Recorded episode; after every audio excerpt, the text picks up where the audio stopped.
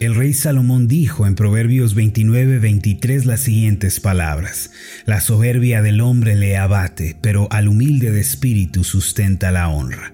Este pasaje guarda una íntima relación con la vida de todos nosotros. Es desde la actitud de humildad o de orgullo desde donde se decide qué clase de vida vamos a vivir. Si vamos a ser exaltados o avergonzados, todo depende de la actitud de nuestro corazón. La humillación y la vergüenza del altivo consiste en no tener esperanza ni nada que aferrarse cuando vienen los problemas. Es una condición de tristeza suprema y de soledad cuando atraviesa dificultades. Sus métodos fallan, sus planes fracasan y al final no solo queda en la ruina, sino que interiormente queda destruido. Por el contrario, la exaltación del humilde consiste en recibir la ayuda de Dios, en experimentar su favor y gracia y en recibir respuestas a sus oraciones. El humilde, es decir, aquel que se ha humillado delante de Dios, recibirá la aprobación divina y será asistido en tiempos de dificultad. Por esta razón debemos evitar el orgullo, la arrogancia, la altivez de espíritu. Siempre recuerde las palabras del rey sabio, la soberbia del hombre le abate, pero al humilde de espíritu sustenta la honra. En segundo de Crónicas 7:14 continuamos aprendiendo varias lecciones sobre la humildad. Este pasaje continúa enseñándonos sobre cómo podemos resolver y enfrentar las adversidades de la vida. En realidad, segundo de Crónicas 7:14 es el camino a la sanidad y a la restauración en la vida. El primer paso mencionado en este pasaje es humillarse ante Dios. Esto significa buscarle de todo corazón, confiar en Él y obedecer su palabra. De esto es de lo que hemos estado hablando los días anteriores. Sin embargo, el pasaje continúa de la siguiente manera. Si se humillare mi pueblo, sobre el cual mi nombre es invocado, y oraren y buscaren mi rostro, y se convirtieren de sus malos caminos, entonces yo oiré desde los cielos y perdonaré sus pecados y sanaré su tierra. El siguiente paso que debemos dar consiste en orar, en buscar su rostro y en apartarnos del mal camino. Lo anterior puede resumirse en llevar una vida devocional constante y ferviente que nos lleva a apartarnos de las cosas que ofenden a Dios. Lo cierto es que la adversidad y la ansiedad hacen sentir sus efectos con mayor presencia en aquellos que no tienen una comunión cercana con Dios. Aquella persona que no ora, que no medita en la palabra de Dios, eh, que no se deleita en los caminos de Dios, entonces yo pregunto de dónde va a sacar fuerzas y aliento en los momentos más difíciles de la vida. Si queremos vencer en esta vida y ser bendecidos, tenemos que tomarnos en serio nuestra vida de oración y nuestro estudio y meditación de la palabra de Dios. En el Antiguo Testamento, muchas personas para entablar una conversación con Dios y para encontrarse con Él, levantaban altares de piedra en donde ofrecían sacrificios. En la actualidad, los cristianos tenemos que levantar altares de adoración a Dios en nuestro corazón. Y el sacrificio que debemos ofrecer somos nosotros mismos. Debemos ofrecerle sacrificios de obediencia y de alabanza. Cuando el pueblo de Israel se había corrompido por causa de la adoración al dios falso Baal, Dios les envió al profeta Elías, el cual edificó un altar con doce piedras y ofreció un holocausto en adoración a Dios. La historia la encontramos en 1 de Reyes 18, versículos 18 al 39. El relato nos dice que cuando Elías oró, Dios mandó fuego del cielo que consumió el holocausto. En consecuencia, el pueblo se arrepintió y se volvió a Dios. Del mismo modo, nosotros debemos edificar el altar de adoración a Dios en nuestra vida y debemos buscar su rostro por medio de la oración. En un sentido alegórico debemos recolectar piedras, así como lo hizo Elías, y de esta manera levantar un altar a Dios. Esto representa el esfuerzo que se debe hacer por orar y por estudiar la Biblia.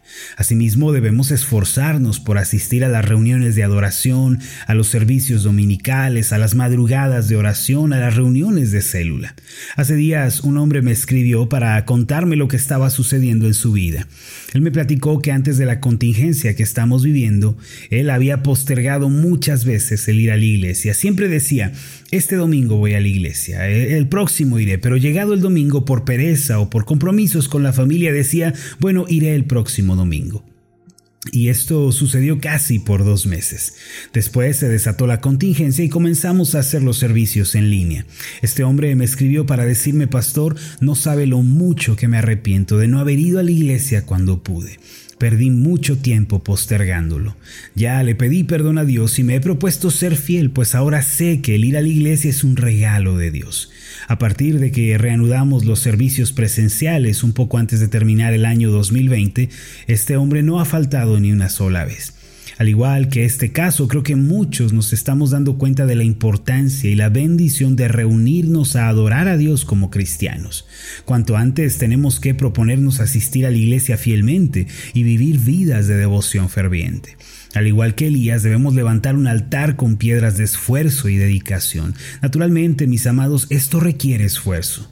Sin embargo, si no ponemos de nuestra parte, yo pregunto cómo podemos decir realmente que estamos volviéndonos a Dios. Asimismo, debemos entregar nuestras vidas en ese sacrificio vivo delante de Dios. Ser un sacrificio vivo significa vivir de manera justa y piadosa. No debemos permitir en nosotros la contaminación del mundo porque Dios no acepta ofrendas ni sacrificios defectuosos o sucios. La Biblia dice que debemos vivir en santidad si queremos contemplar a Dios. Hebreos 12:14 dice, Seguid la paz con todos y la santidad sin la cual nadie verá al Señor. Los problemas y las adversidades se aclaran y se disipan cuando nosotros nos santificamos delante de Dios. Nuestras manos, nuestros ojos, nuestros oídos, nuestras bocas deben mantenerse puros para el Señor. La palabra de Dios es agua que purifica nuestra vida y nuestra mente. Cuando un cristiano acude a ella con un corazón sincero, Dios lo limpia de la inmundicia del pecado y del mundo y entonces puede vencer las dificultades que aparecen en su camino. Dios nos llama a ser santos, mis amados. La palabra en el Nuevo Testamento para santo es originalmente hagios, que significa apartado o diferente. Por esta razón, cuando Dios nos llama a vivir en santidad, en realidad nos está indicando que quiere que nos apartemos de la contaminación del mundo y de sus prácticas y que vivamos de manera diferente. Dios usa para su servicio a aquellos que se santifican y no se contaminan con las cosas de este mundo, aun cuando la familia o la sociedad tengan un juicio diferente. Si vivimos tratando de agradar a Dios en todo, Él nos bendecirá y su gracia llenará nuestra vida. Segundo de Crónicas 7:14 dice que oremos y que busquemos el rostro de Dios. Después dice que nos apartemos del camino de pecado y esto último es muy importante. Si queremos superar las adversidades, también tenemos que abandonar esa conducta pecaminosa. Como creyentes también pecamos diariamente. Sin embargo, no debemos permanecer en el pecado como una práctica natural o habitual. El pecado es opuesto a nosotros, nos aflige, nos perturba. El apóstol Juan escribió estas palabras en 1 de Juan capítulo 3 versículo 8. Él dijo lo siguiente, el que practica el pecado es del diablo, porque el diablo peca desde el principio. Para esto apareció el Hijo de Dios para deshacer las obras del diablo. Esto significa que aquellos que practican el pecado como su estilo de vida y que no tienen una conciencia de justicia y de juicio todavía no han sido regenerados, es decir, no han nacido de nuevo. Solo aquellos que han sido regenerados tienen un conflicto real con el pecado. Aunque en ocasiones pecan, ellos no aman el pecado ni lo toman como su práctica habitual. El pastor Spurgeon dijo, las ovejas pueden caer en el lodo, pero solo los cerdos se revuelcan en él.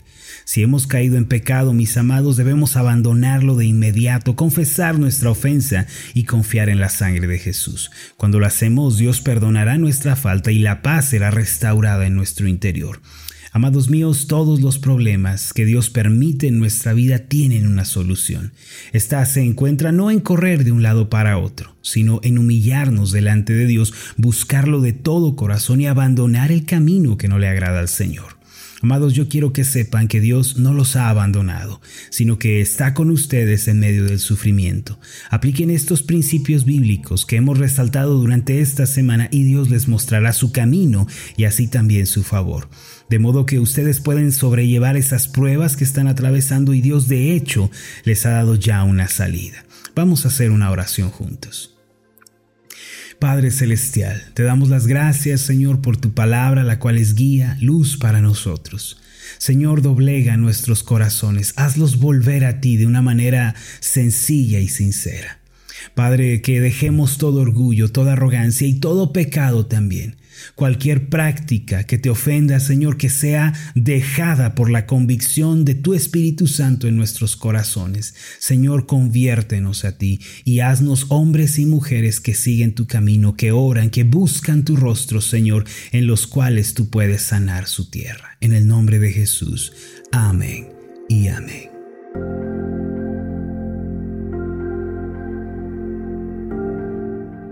Hola, ¿qué tal? Mi nombre es Marlon Corona, soy el pastor de la iglesia Ascender en la ciudad de Zapopan, Jalisco, en México. Le agradezco mucho por haberme seguido con esta meditación. Mi oración siempre es que usted sea prosperado en todas las cosas y goce de una buena salud, así como prospera en su alma.